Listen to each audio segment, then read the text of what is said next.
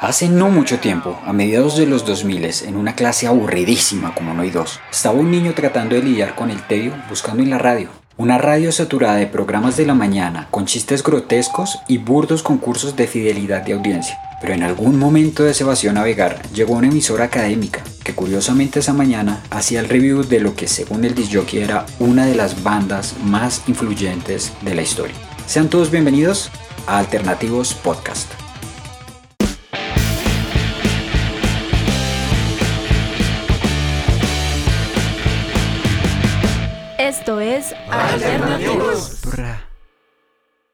Pues bien, ese niño soy yo. Pero antes de todo quiero hacer una salvedad. En este programa me he permitido cambiar el formato para compartir con ustedes una historia de un momento que para mí fue sumamente importante en mi descubrimiento musical. Así que, sin más preámbulos, bienvenidos a esta historia. Pues bien, desde muy pequeño me he considerado un amante de la música, y llegar a esta emisora es uno de los recuerdos más preciados de mi infancia slash adolescencia. Para ser honesto, no recuerdo muy bien de qué emisora estábamos hablando. Lo que sí recuerdo es que alcancé a picar los últimos cuatro acordes con los que se despedía esa canción, me embargó muchísimo la curiosidad y me esperé toda la franja comercial, que era más institucional que otra cosa, para volver al siguiente fragmento, rogándole a Dios con que tocaran una canción o por lo menos que el disjockey era el nombre de la banda que acaba de pasar antes del corte comercial. Soy tan de buenas que resulta que esta era una tanda en la que estaban hablando de la misma banda y durante una hora iban a contar cosas y efemérides de esta banda. Así que después de esto me quedé pegado a la radio a que pusieran la nueva canción. En los cuatro acordes que tocaron de la nueva canción me volví fanático de esta banda. Inmediatamente me embargó una preocupación, y es que necesitaba saber más de la banda, necesitaba conocer más. Pero para mí lo importante es que tenía el nombre de la banda. Así que ese día como nunca, esperé que fuera el final de la clase, que fuera el final de la jornada escolar, y salí corriendo para mi casa. Yo estudiaba en el Salitre, me fui corriendo, cogí el bus, llegué a mi casa, casi ni almorcé, Almorcé tan rápido como pude y me fue a internet a buscar Van Halen. Tal cual decía el disjockey, era una familia musical, una familia que desde niños sus padres eran músicos y ejecutaban la música de manera majestuosa. Y ese gusto por la música lo heredaron ellos, teniendo proyectos musicales desde muy pequeños. Pero realmente empezaron a tener bandas a los 13 años. Eran los hermanos Alex Van Halen y Eddie Van Halen. Cambiaba el resto de la alineación, pero los dos pilares eran ellos dos. Para mí era muy importante ver la secuencia de la banda. No sé cómo explicarlo, pero para mí fue encontrar una banda que se armaba de una manera especial. La batería era potente, era explosiva, era muy rápida, era como un caballo desbocado. Nada más escucharla producía en mí que el corazón me, me latiera más rápido. Solo podría equipararlo a una final de un partido de fútbol en el minuto 88 cuando van 1-1. Pero la guitarra era otra cosa. Tenía un sonido muy sofisticado, muy desarrollado. Y además a Eddie Van Halen, que es realmente la persona o el protagonista de esta historia, se le reconoce como el que introdujo el tapping a la guitarra eléctrica. Esta técnica no es nada más que poner los dedos en el traste y generar una doble digitación o la digitación con ambas manos. Esta técnica no es nada nueva, ya se utilizaba en la música clásica. Pero la manera en la que Van Halen lo trajo de nuevo y lo mezcló con, con, con el sonido rústico del metal hizo que tuviera otro sentido. Para mí esta banda se volvió el hit. Yo escuchaba Van Halen todos los días, por lo menos una vez al día, un álbum de Van Halen, dos, tres, cinco, diez canciones. Como dato curioso, yo para ese momento tenía un Dixman, un Dixman Sony, las pilas duraban como dos horas realmente pero era el tiempo perfecto en el que tenía ida y vuelta al colegio. Me acuerdo que durante dos semanas el único disco que llevaba en mi Dixman era un compilado que yo mismo hice de las canciones que descargué de Ares y todas las canciones obviamente de Van Halen. En esa época duré prácticamente, puedo decir que un mes escuchando solo Van Halen.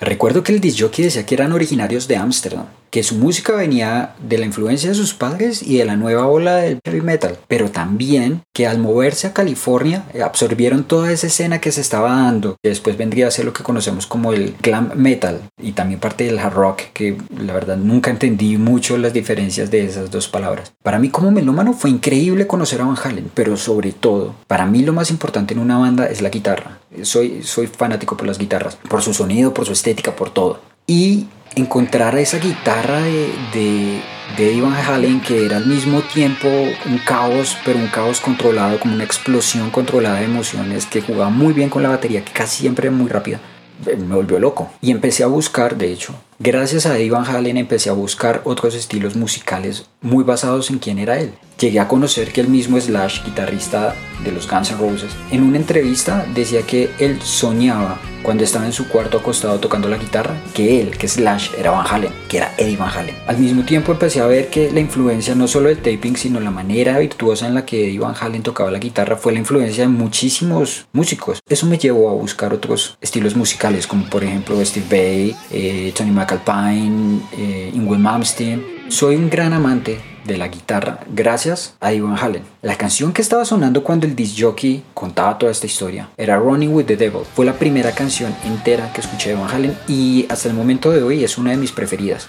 Pero aunque esta historia se centre en, la relación que yo tuve con la guitarra de Van Halen y de cómo yo llegué a esos sonidos estruendosos, sería injusto hablar de ellos sin hablar de David Lee Roth. Mm. Yeah. He's in the DNA. Yeah. There's a little bit of David Lee Roth. Y obviamente después, un Sammy Hagar. David Lee Roth era el frontman de la banda. Y de cierta manera era un showman en todo el sentido de la palabra. Le encantaba la teatralidad, le encantaba expresarse de manera corporal, le encantaba llamar la atención, le encantaba volverse el centro de atención. Y eso era algo que a Eddie no le gustaba mucho. De hecho, Eddie al principio, cuando tocaba la guitarra, él sabía que su estilo era muy propio, muy auténtico, y para tratar de protegerlo de pronto, él tocaba de espaldas a la audiencia, lo que a la gente le parecía muy antipático, pero él lo hacía más por una necesidad de que la competencia no se copiara de su estilo, que porque realmente no le interesara lo que hacía. Él disfrutaba de verse debajo de las luces tanto como David Lee Roth, pero él le quitaba el peso de ser el frontman de la banda. De hecho, David era eh, más el piloto creativo que el frontman, que el hombre que brilla. Y ahí cayó muy bien David Lee Roth. Curiosamente, David Lee Roth fue el que propuso el nombre de la banda, Van Halen o Van Halen, como lo conocemos nosotros. Y eso fue porque él dijo, el apellido de ustedes es Van Halen, suena bien, hagámoslo. Eh, la banda antes se llamó Mahmood, si no estoy mal.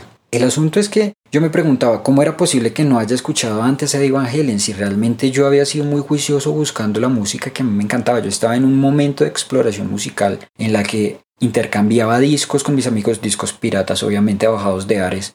Bueno, no mentiras, porque aquí haciendo un paréntesis, yo soy el menor de todos mis primos. Así que tengo primos que me llevan 5 años, pero tengo primos que me llevan 25 años. Y en toda esa gama, todos son muy rockeros. Así que yo conocí rock de todos los tipos. Y más cuando a mi casa llegó mi primo Hernán, para él un saludo, con un montón de discos debajo del brazo. Yo creo que una colección en ese momento de 300 discos.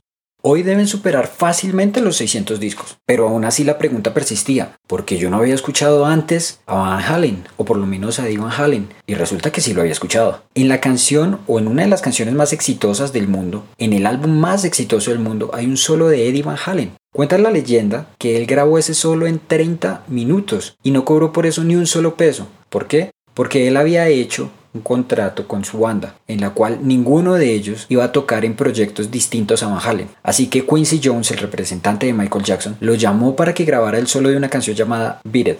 E Van Halen al principio creyó que era un chiste, le colgó creo que tres o cuatro veces, hasta que él se cansó y lo llamó personalmente diciéndole yo soy Quincy Jones y necesito que usted grabe este disco. Cuenta la leyenda que nadie le puede decir que no a Quincy Jones. Así que Eddie Van Halen, cediendo los derechos, tocó el solo de la canción creyendo que iba a ser una canción pop más y que posiblemente en un año ya no iba a existir. How do you know when you're done? No, it's not when you're done. It's how'd you get there. Right.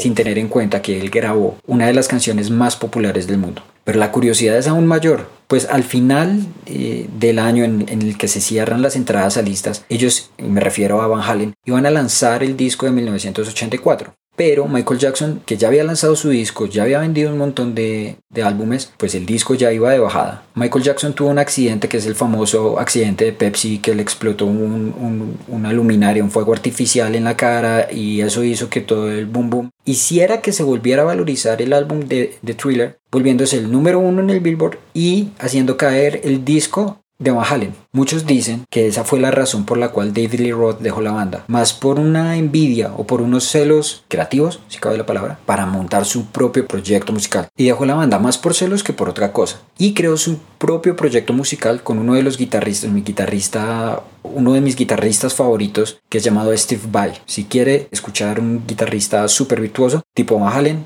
Steve Vai.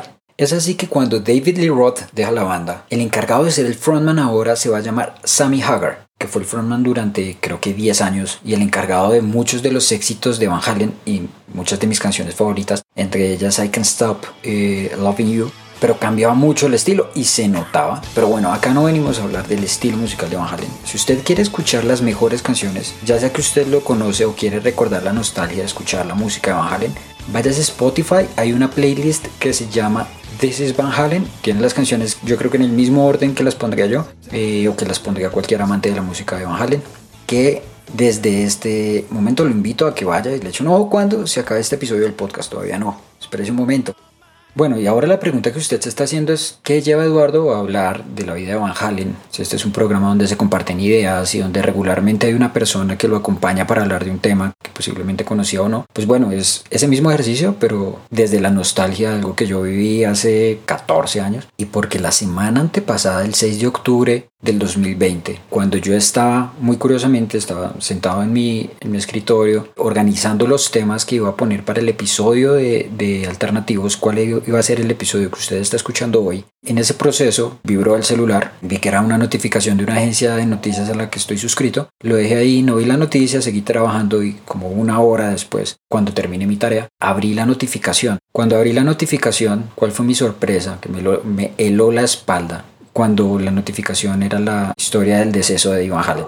El rock recibió un duro golpe el 6 de octubre al despedirse de uno de los guitarristas más influyentes del siglo XX. TMZ informó que Eddie Van Halen, de su exitosa banda homónima, perdió su batalla de años contra el cáncer de garganta. Tenía solo 65 años. Su esposa Jani, su hijo Wolfgang y su hermano Alex estaban con él cuando murió. Eddie había estado luchando contra un cáncer durante más de una década, pero finalmente sucumbió luego que se extendió a su cerebro y a otros órganos. Cuando escuché que se murió Eddie Van Halen, recordé las tusas en las que me acompañó, las trasnochadas en la universidad en las que me acompañó. Recordé que las canciones que yo me quería aprender en la guitarra cuando estaba aprendiendo a tocar guitarra en su mayoría eran pues de rock en general, pero había muchísimas de Eddie Van Halen. Pero lo primero que recordé y lo que recuerdo con más cariño es esta historia que le acabo de contar. Espero que le haya gustado. Si fue así, si este episodio le gustó, háganmelo saber compartiéndolo con las personas a quienes les gusta el rock o a quienes les gustan este tipo de historias y escribiéndonos un mensaje por Instagram, por Facebook o YouTube. Nos encuentra como Alternativos Podcast y Distrito Podcast. Mi nombre es Eduardo Berrío, edu.berrío en Instagram, donde va a poder ver la ilustración que hice hace 6 años de Eddie Van Halen. Y esto es Alternativos Podcast. Ah, venga, venga, pero espere, espere un momento. Antes de que se me olvide, quiero agradecerle especialmente a Indira y Angélica Montenegro, a Hans Berrío, a Olga Gutiérrez, a Jonathan Vega, a Diego Blanco, a Alejandro Acevedo y a todos y cada uno de ustedes quienes escuchan este podcast. Somos lo que somos gracias a ustedes. Ahora sí, desde este satélite del Distrito Podcast, les envío un abrazo y nos escuchamos en el siguiente episodio. Muchas gracias.